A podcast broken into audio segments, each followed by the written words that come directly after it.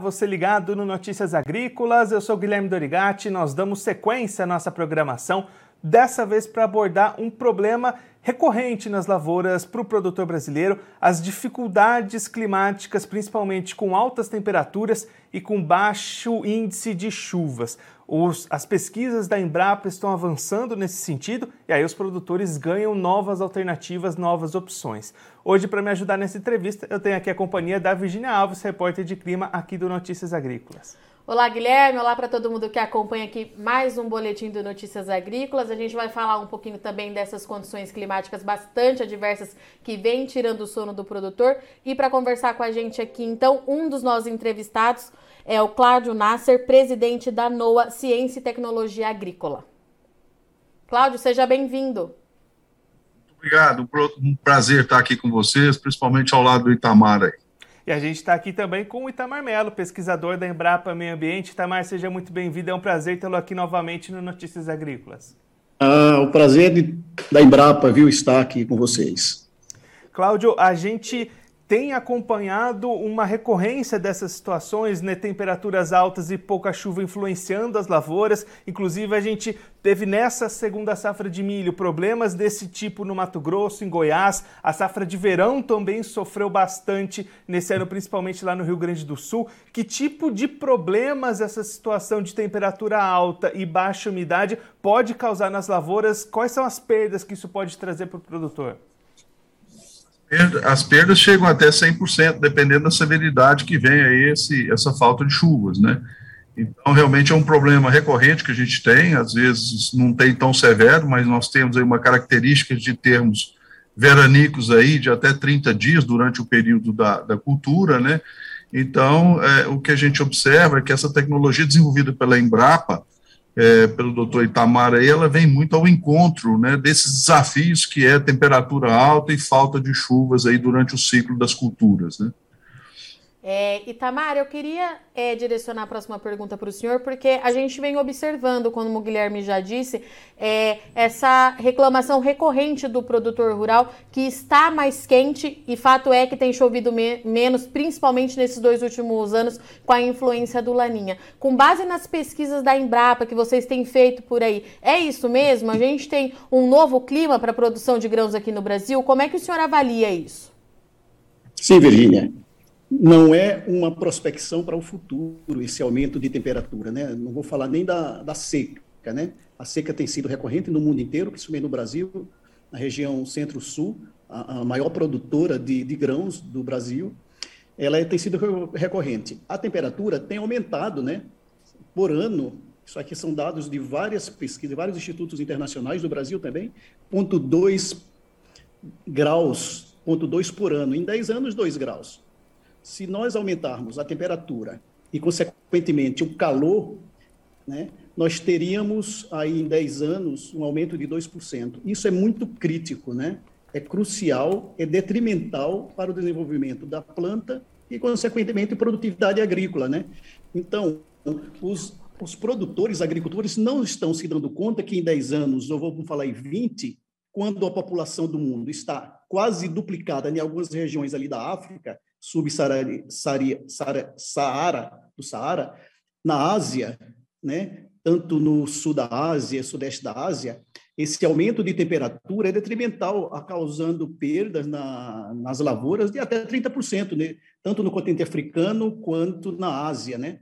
Se você observar na Califórnia, que movimenta uma agricultura de aproximadamente mais de 50 bilhões de dólares, e as perdas que foram nesses últimos anos com falta de chuva e alta temperatura. Então, o que eu quero dizer aqui, é as temperaturas num, eh, num nível mais elevado de perdas dá aproximadamente 35%, né? Se você somar isso em, em recursos, né, é muita coisa, né? Então, talvez, né, daqui a um tempo a gente não alarma, mas é o que o painel de estudo intergovernamental das Nações Unidas fala, né? Vai ter muita é, miséria no mundo, mas isso aí não é o futuro, já é agora. Vocês olhem a falta de água na região centro-sul do Brasil, né? Quantos dias nós estamos sem água ali chover na região do sudeste? Então, e você ter uma tecnologia, porque quais são as tecnologias disponíveis? Melhoramento genético, clássico, convencional, né, através de seleção recorrente de novas variedades, de novas linhagens, ou novas variedades, ou novos híbridos, através de uma seleção comum, até massal. Mas se as nossas variedades, né, de algumas culturas, ou de quase todas, elas são suscetíveis, como vai fazer como vamos providenciar a seleção de plantas mais tolerantes a essas, esses caracteres. Então, não é fácil fazer o melhoramento genético, mas tem uma alternativa que é a engenharia genética, que também, do mesmo jeito, né, vamos levar quantos anos? Cinco, dez anos? Não fazemos o melhoramento genético através da introdução de genes de tolerância, até a introdução de genes de bactérias na planta, que é feito por algumas empresas né, dos Estados Unidos, ali, não vou falar, não conheço bem as empresas, mas vocês pegarem né, os sites de algumas, estão fazendo, introduzindo até genes de bacilos, né? então, para introduzir tolerância. Mas surge também aquele entrave da limitação de um transgênico que requer autorização, que requer muitos estudos de impacto ambiental, de toxicologia, que leva quantos anos? Dez anos, né? Hoje nós temos uma inovação tecnológica à base de uma bactéria ou de algumas bactérias que são termotolerantes, são tolerantes à seca e tolerantes à alta temperatura. Né?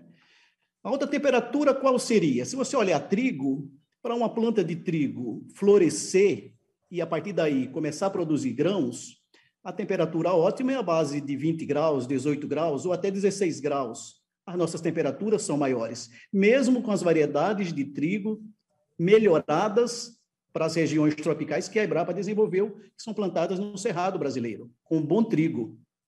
Né? Mas com a alta temperatura de 1 ou 2 graus, ou 3 ou 4, que em muitos casos acontece, essa planta deixa de produzir, produz menos, com uma perda muito grande. No caso de, de estresse hídrico, as perdas são maiores, né? como o Cláudio falou. Né?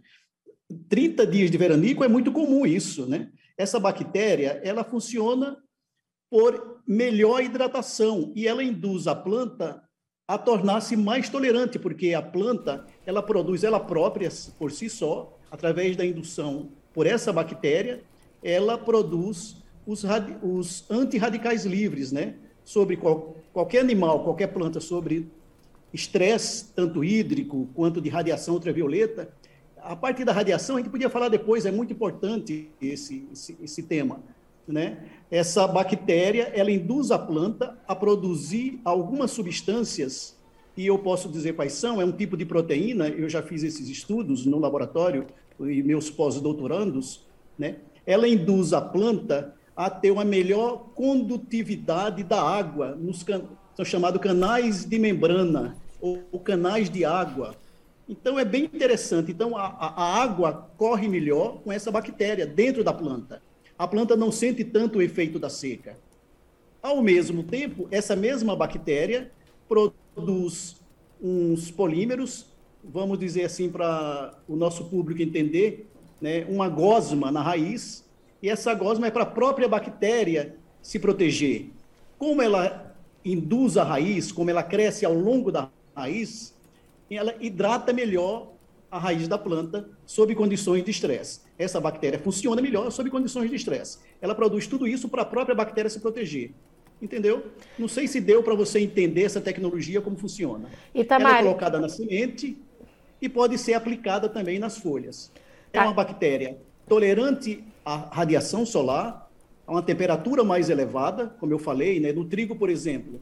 Se você plantar o trigo a 35 graus, 40 graus, você não tem produtividade do trigo.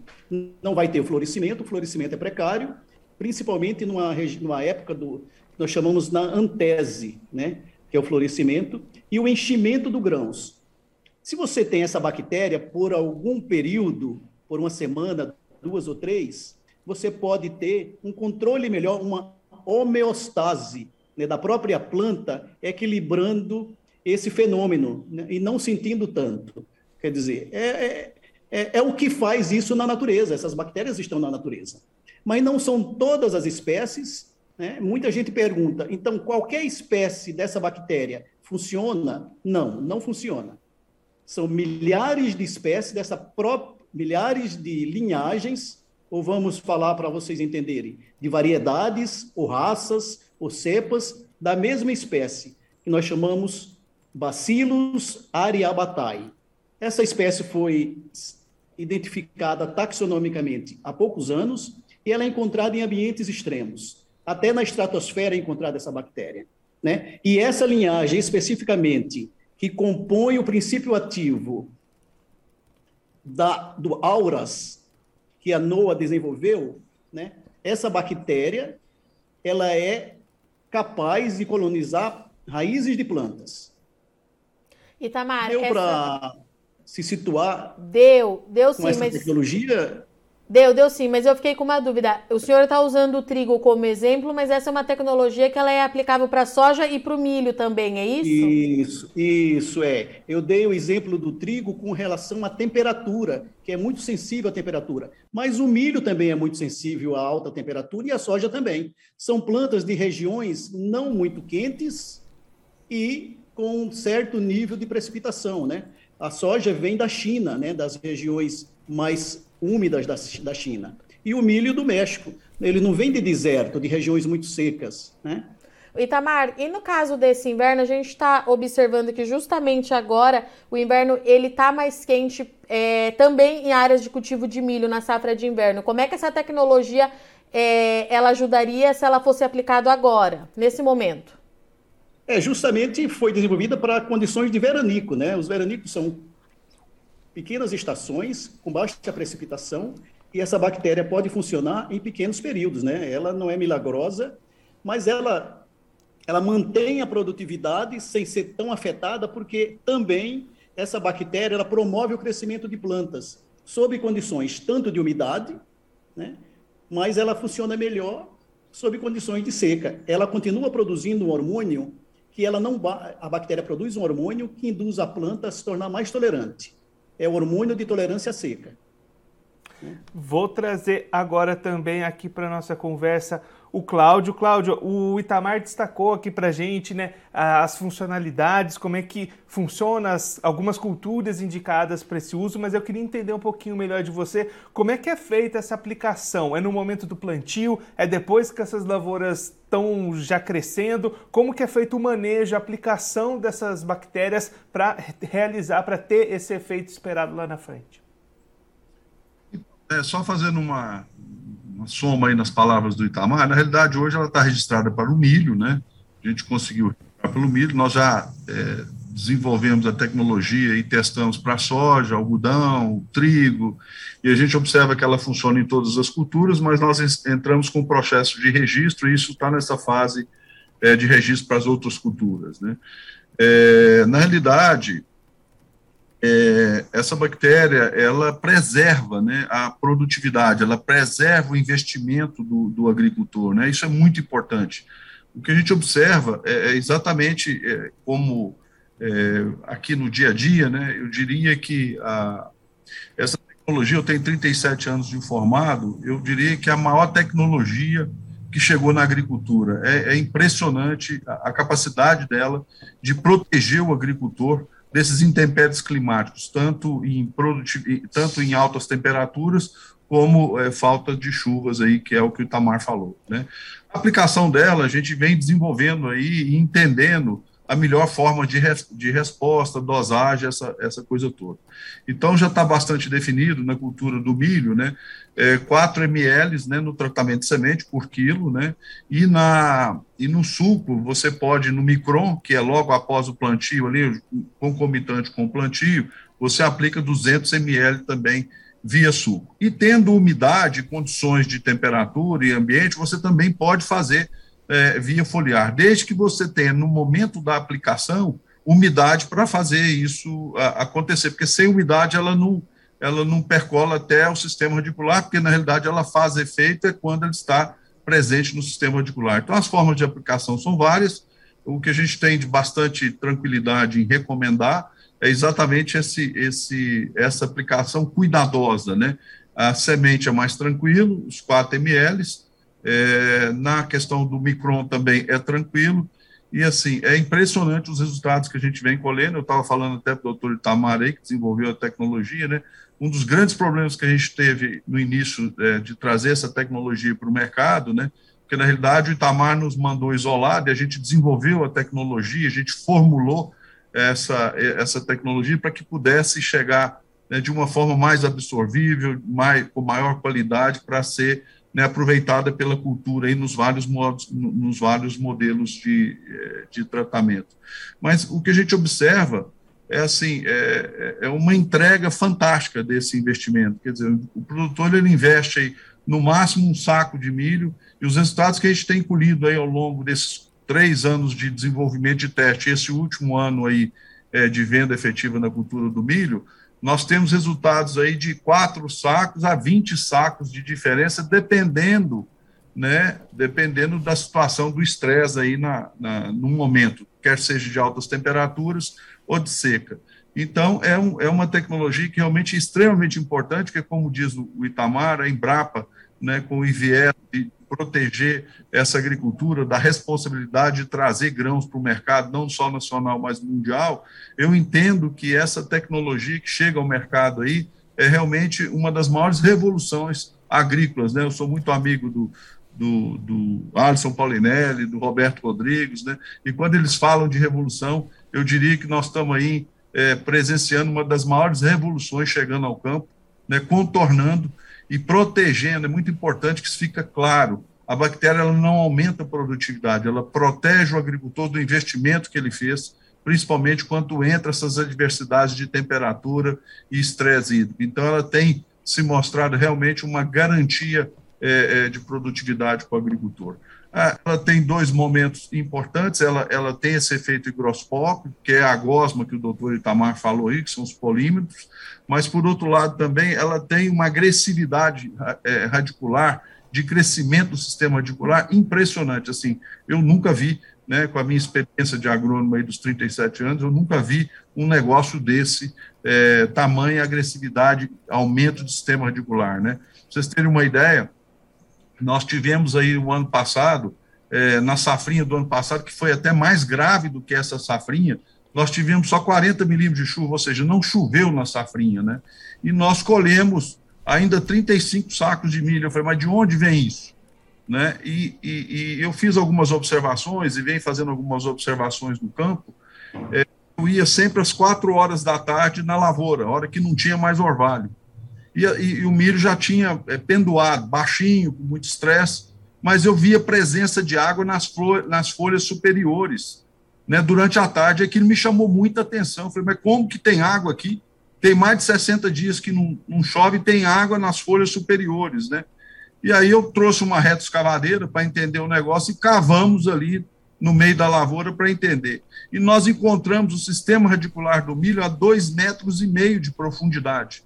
Tamanha a, a, a capacidade dela de ajudar nesse crescimento da raiz. E aí a gente observa, ah, mas por que, que o milho não, não, não, não, desenvolveu, porque na realidade o adubo está na camada superior, e nessa camada superior estava seco, mas ele estava buscando água lá embaixo. Então, assim, é uma coisa realmente de admirar, nós que somos agrônomos e que gostamos aí do campo, né, é uma coisa impressionante né, a capacidade que essa bactéria tem de proteger o agricultor do investimento que ele faz. Eu, Eu lembro, né, Cláudio, que você pegou seu aviãozinho e foi me mostrar duas plantas de milho, uma com a bactéria e outra sem bactéria, né? Eu acho que você não acreditava. Eu disse: olha, essa bactéria produz um hormônio, essa bactéria induz a planta a baixar o hormônio do estresse, né? A planta sob estresse produz um hormônio e radicais livres. Essa bactéria induz a diminuição dos radicais livres e desse hormônio de crescimento. O Cláudio pegou seu, seu, seu aviãozinho lá e foi nos mostrar né, uma planta com a bactéria e sem a bactéria. Então, ela induz os pesos, elas aumentam o crescimento dos pelos radiculares e, consequentemente, das raízes laterais, né? Então, ela vai buscar água, né? Ela vai mais fundo, né? Buscar mais onde tem umidade mais embaixo. Muito interessante. E é, uma bactéria que ela, ela cria um ambiente de pelosidade em torno da raiz, né? Isso. E a pelosidade dela é, é, é tão importante que você, é, você melhora a absorção de todos os nutrientes no solo, principalmente fósforo, que é um, um elemento imóvel no solo, né? Então, o fósforo, a raiz tem que chegar nele, ele não vem até a raiz, né? Então, a gente observa com essa bactéria também essa melhora capacidade de absorção de fósforo que ela tem. Então, se eu ficar falando aqui, Guilherme Virginia, eu sou o maior apaixonado por essa tecnologia, né? Assim, eu, eu, eu não tenho nenhuma pressa de andar com ela no mercado, porque eu estava falando com o doutor Tamar aí há um tempo atrás, que os desafios da NOAA de chegar com essa tecnologia até o campo, a gente tem que ter muita paciência. Primeiro, porque a gente coloca nos lados a lado, ela dá um resultado tremendo. O produtor não acredita. Aí você vai no segundo ano, dá um resultado enorme, o produtor também não acredita. Depois ele tenta produzir em casa e também não, a gente faz do lado a lado, a diferença continua. Então, a gente está levando quatro anos, porque a tecnologia ela é tão, ela é tão, é, eu diria, grandiosa, assim, que, que, que gente sabe do benefício que traz para o agricultor, mas é muito difícil, às vezes, para o agricultor entender e acreditar no benefício que realmente essa tecnologia, através das mãos do Itamar e da, da Embrapa do Meio Ambiente, trouxe para o mercado. Eu é. espero que o NOAA poder fazer jus a todo esse investimento na pesquisa e nós no desenvolvimento da tecnologia né, né, desse, desse bacilo, para que realmente a agricultura brasileira possa realmente usufruir dessa grande tecnologia que é é, o Auras aí. Né, é, é Cláudio Itamar, eu só vou interromper vocês um pouquinho para registrar aqui a participação do pessoal que está acompanhando a gente ao vivo nessa tarde aqui pelo YouTube do Notícias Agrícolas. O Caio César Furtado mandando boa tarde a todos. A Eliana de Souza Lima também mandando o seu boa tarde lá direto da Embrapa Meio Ambiente em Jaguariúna, no estado de São Paulo. A Deise Maria Fontana também mandando o seu boa tarde. Sou pesquisadora e fiquei interessada, assunto muito relevante. Cláudio, eu vou aproveitar para já emendar uma outra pergunta para você. Essa aplicação, você comentou ali na fase de semente, na hora do plantio, e aí essas bactérias, elas ficam lá agindo e assim que tiver um período de estresse, uma seca, temperaturas elevadas, elas vão apresentar esse efeito. É, tem um prazo de duração para isso? Em qualquer estágio da, da lavoura que acontecer esses problemas, ela vai agir? Como é que funciona essa duração do efeito, esse efeito ao longo do ciclo? A realidade, quando você trata a semente na emergência dela, você já observa um crescimento radicular logo ali da, da, do início, já é bem maior. Ela já expressa nos primeiros sete dias de germinação. Você pode tirar uma planta que você aplicou e outra que você não aplicou, a diferença já é gritante, eu diria, no desenvolvimento do sistema radicular. Ela já arranca né, com uma capacidade maior. Pelo que eu tinha entendido do nosso professor que está aí junto comigo, né, é, a, a, capacidade higroscópica dela, que são os polímeros, a viscosidade, é para 30 dias de proteção. Né, ela consegue manter essa umidade aí, doutor Tamar depois me corrija se eu estiver errado, ela mantém essa proteção aí, né, em torno da raiz por 30 dias, mas a questão do aprofundamento do sistema radicular, ele é gritante. Então, assim, eu acho que fora esses 30 dias, o que vai preservar essa absorção é, é, é, realmente essa profundidade dela e ela vai ter mais água disponível né, para a planta. Então, na realidade, é, o, o, que a gente procura fazer e os testes que a gente está fazendo é aplicamos aqui né, na, na, na, no tratamento de semente ou no micron, que é na mesma hora, né, o sistema radicular ele vai ser colonizado. Durante 30 dias a gente tem uma proteção e aquilo que eu volto a reforçar, o sistema radicular, você já pode medir entre uma planta tratada e não, é gritante, e o ideal é que você possa, a partir dos 30 dias, se você tiver condições e temperaturas adequadas, entrar pulverizando novamente essa, essa bactéria, né, para manter né, essa capacidade dela de desenvolver polímeros e fazer essa viscosidade em volta da semente. Então, aqui a gente trata, a gente já tem um resultado garantido aí de proteção, mas à medida que vá havendo um desenvolvimento da lavoura, a gente pode também, ah, daqui 30 dias, não, o tempo está tudo ok, está chovendo bem, tudo bem. Não, existe uma previsão de veranico, normalmente entra o veranico, se você tem umidade, você pode entrar e fazer uma pulverização né, da bactéria que você consegue ainda né, obter os benefícios dessa viscosidade, aí, falando de maneira bem mais simples, né, para a proteção dessa, dessa umidade em torno do sistema radicular. É, Itamar, Essa... Eu só queria entender a questão de um procedimento, porque é o seguinte: a gente está no período seco, principalmente aqui no Centro-Oeste, o produtor já está pensando na próxima safra, já tem pelo menos aí uns 60 dias que não chove é, de forma muito Isso. significativa, e as previsões elas indicam aí a probabilidade da gente ter um atraso na estação chuvosa desse ano por conta de um laninha. Se confirmado é, o que, que o produtor faz? Porque a gente pode ter atraso e a gente sabe, né, Itamar, que antes do início efetivo das chuvas, a gente tem aquelas chuvas irregulares, que chove é, de forma muito pontual. O que eu queria entender é o quanto que o produtor precisa de umidade para fazer é, essa aplicação e o quanto isso pode ajudar o produtor nesse ano, caso a gente venha ter aí pelo terceiro ano consecutivo esse evento climático aqui no Brasil. Interessante isso aí, né? Essa pergunta aí, porque quando tem a seca já no início do plantio, esse plantio é evitado, né? Um dos manejos do, da, da, das plantações é evitar o período de seca, né? Toda semente tem que entumecer para germinar. Nenhuma semente germinaria sem uma determinada umidade. Essa bactéria precisa de determinada umidade para que a, não a bactéria, a semente, para que germine. Quando a plântula, que é a planta jovem, tem essa bactéria, ela se desenvolve melhor né? Ela produz as radicelas e, as, e os pelos radiculares, e uma vez que a, ela induziu, essa bactéria induziu a formação de pelos, essa planta desenvolve, as raízes desenvolvem melhor para melhor absorção de nutrientes e água, né?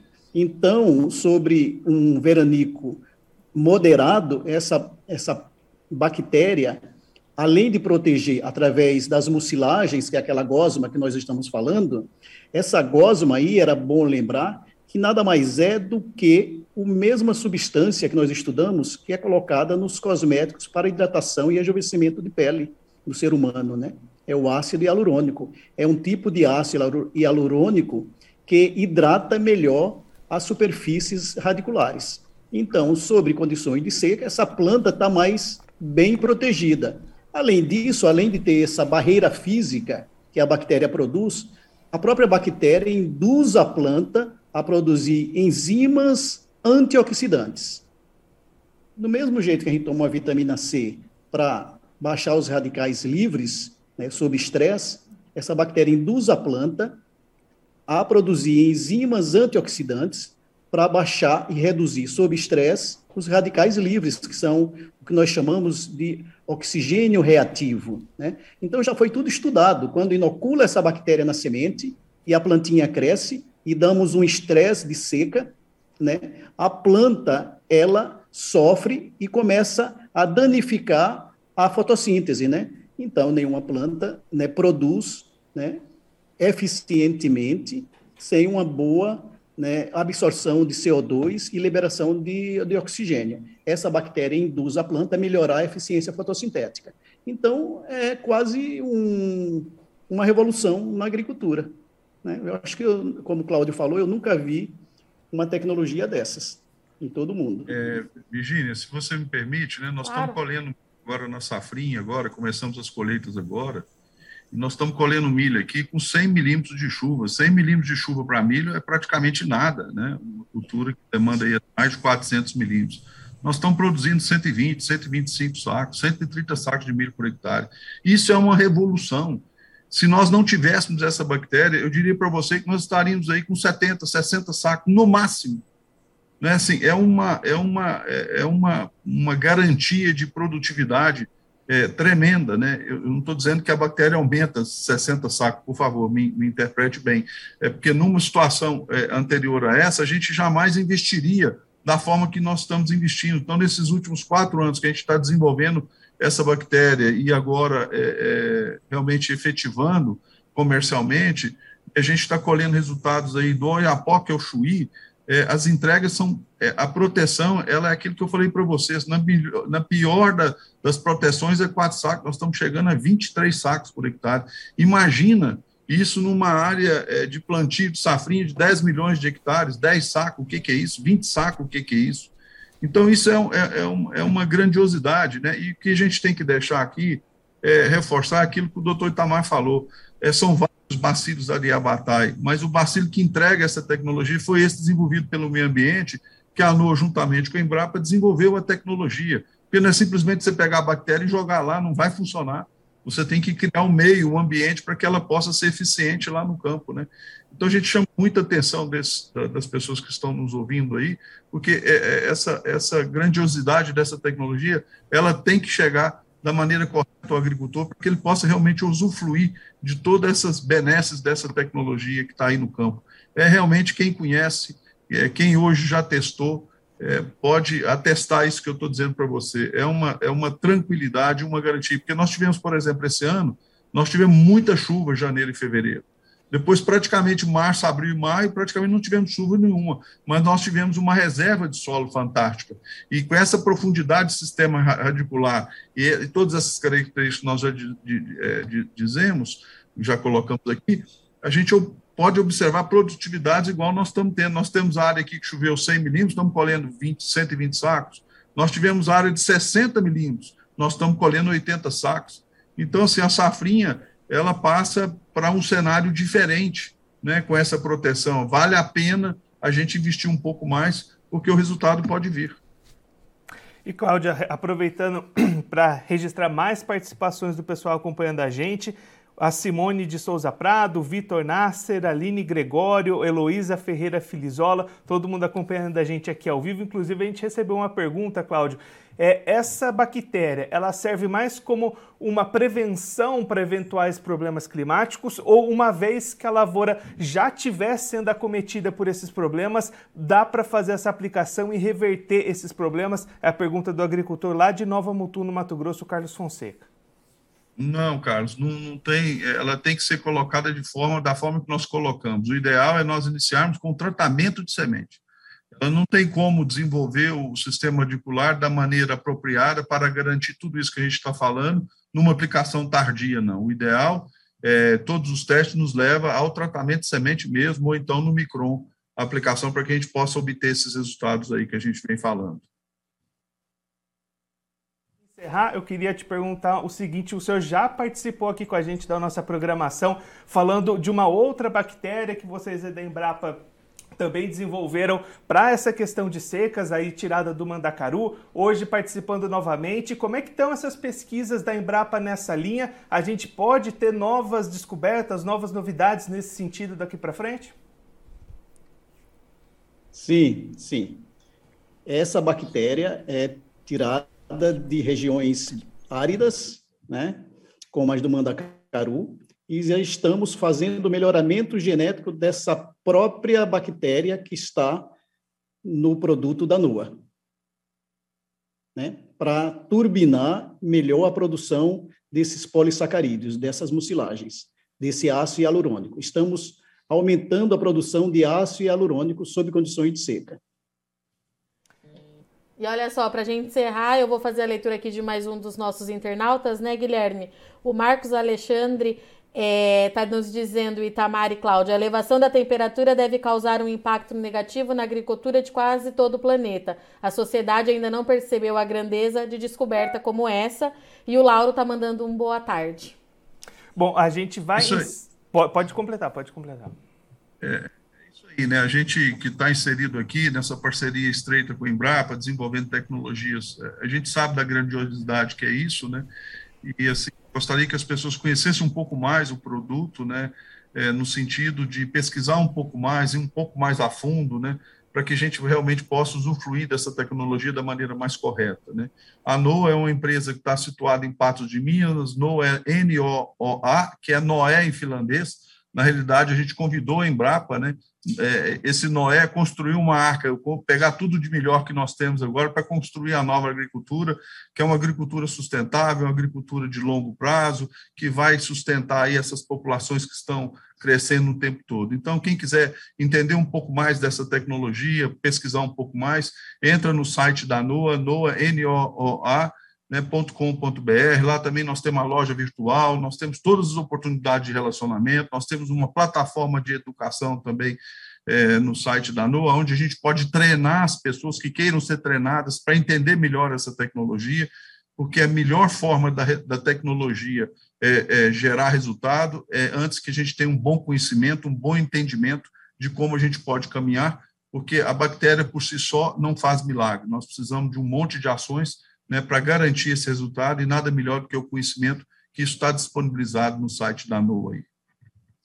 Mar, muito obrigado pela participação de vocês, por ajudarem a gente a entender um pouquinho melhor o funcionamento dessa nova tecnologia, as aplicações para o produtor, os benefícios que isso podem trazer. E a gente deixa aqui o convite, o espaço aberto para vocês voltarem mais vezes, sempre contribuírem conosco, com todos os produtores do Brasil. Mais uma vez, muito obrigado até a próxima. Muito obrigado, viu? Até mais, viu? Foi um prazer participar com vocês e com o Cláudio aqui também. É. Igualmente. Chamando o Itamar, me chama, que é sempre um prazer estar do lado dele aí, viu, Guilherme e Virginia? E estamos à disposição de vocês, viu? Muito obrigada. Até a próxima. Até a próxima. Obrigado.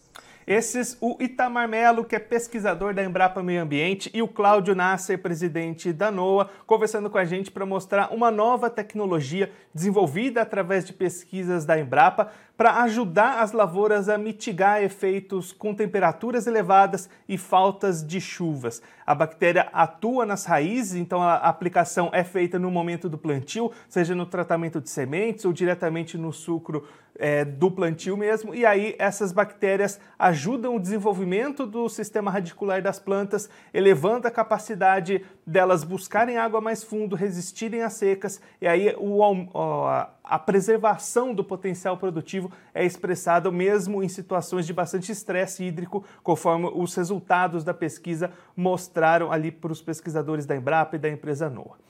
Bom, eu vou ficando por aqui, a Virginia também, nós vamos ficando por aqui, mas você pode se inscrever no canal do Notícias Agrícolas, acompanhar os nossos vídeos, deixar o seu like, mandar sua pergunta, seu comentário, participar da programação conosco. Também clique no sininho se você ativa as notificações e fica sabendo de todas as novidades do Notícias Agrícolas.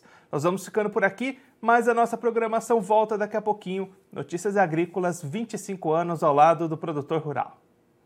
Participe das nossas mídias sociais no Facebook Notícias Agrícolas, no Instagram arroba Notícias Agrícolas e em nosso Twitter arroba Noteagri. E para assistir todos os vídeos, se inscreva no YouTube, na Twitch, no Notícias Agrícolas Oficial.